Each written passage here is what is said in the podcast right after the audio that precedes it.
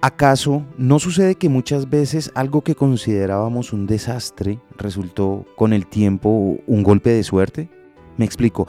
Cuando estés reclamando a la providencia, reflexiona y te darás cuenta de que el asunto sucedió de acuerdo con la razón, escribió Epicteto.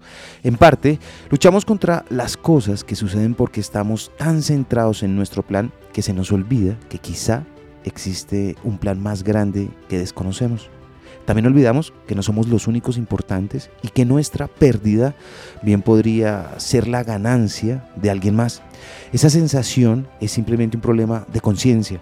Debemos recordar que la razón rige todas las cosas, pero que se trata de una razón vasta y universal que no siempre vemos que un huracán sea el resultado de que una mariposa agite sus alas en otro hemisferio o que la desgracia que experimentamos sea el preludio de un futuro agradable y envidiable.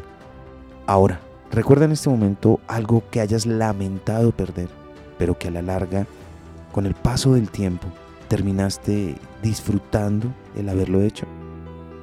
Lo aprendí en la vida. Está en los libros. Soy Lewis Acuña, arroba libro al aire en Instagram.